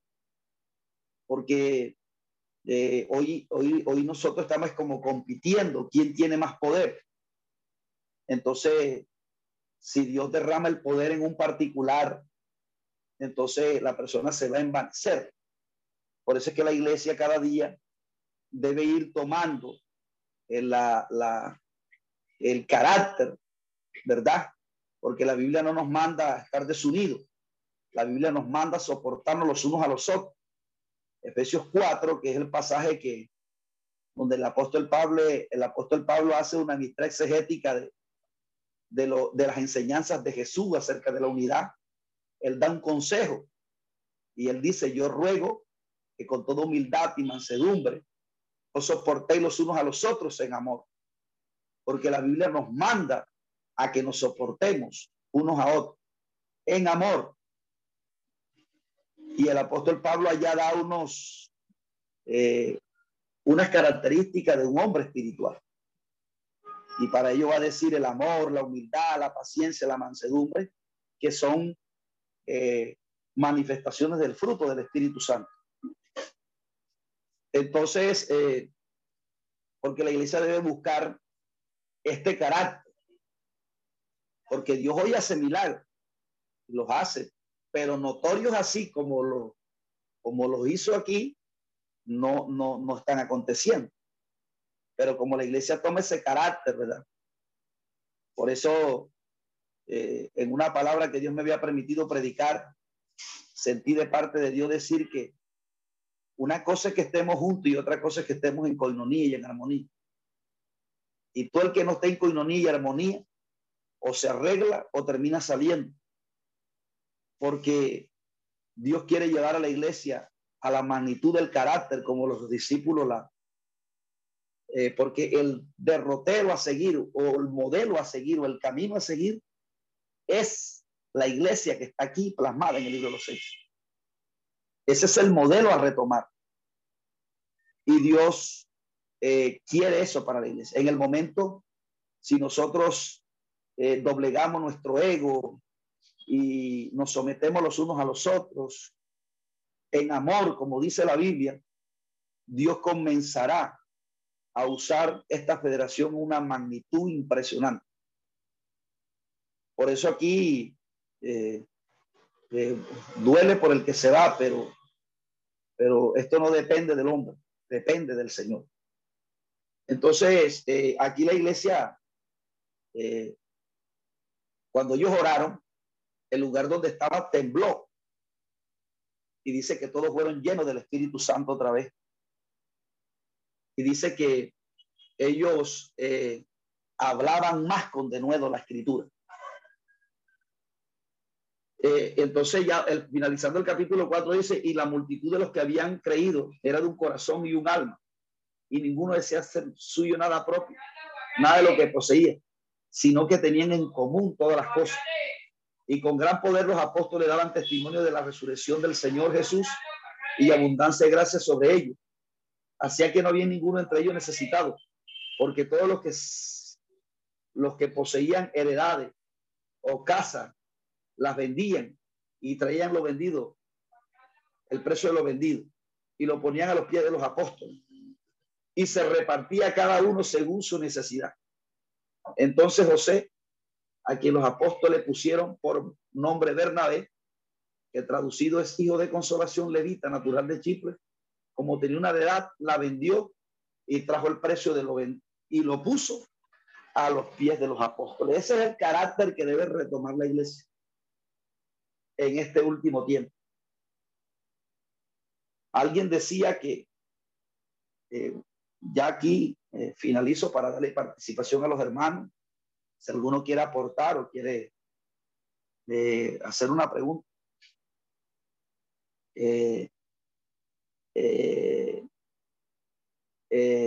alguien decía, ¿verdad? Que el libro de los hechos, Dios les entregó a ellos una comisión de ir y predicar el evangelio a toda criatura.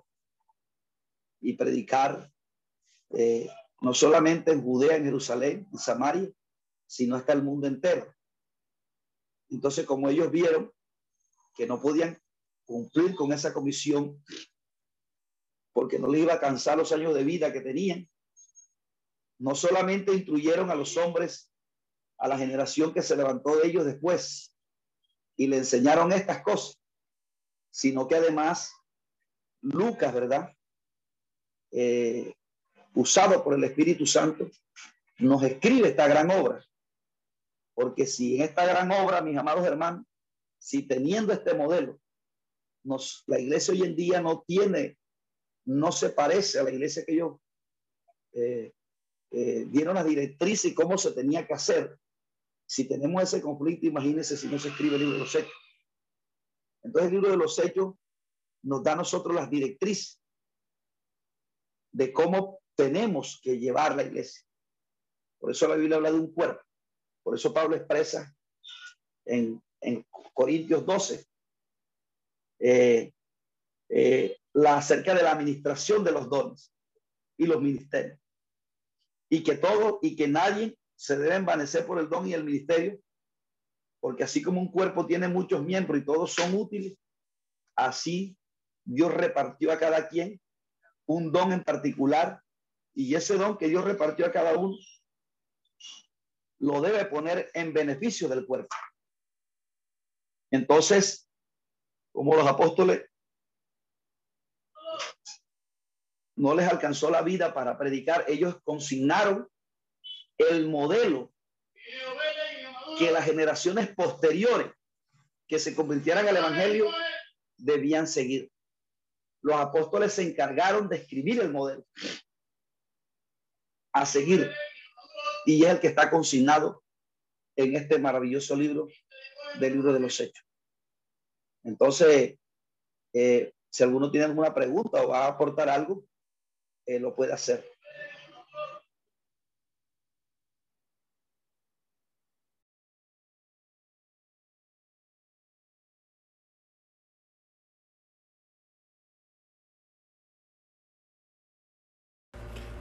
Esperamos que este estudio haya sido de bendición para su vida y ministerio. A Dios sea la gloria. Este es el Ministerio El Goel, vidas transformadas para cumplir el propósito de Dios.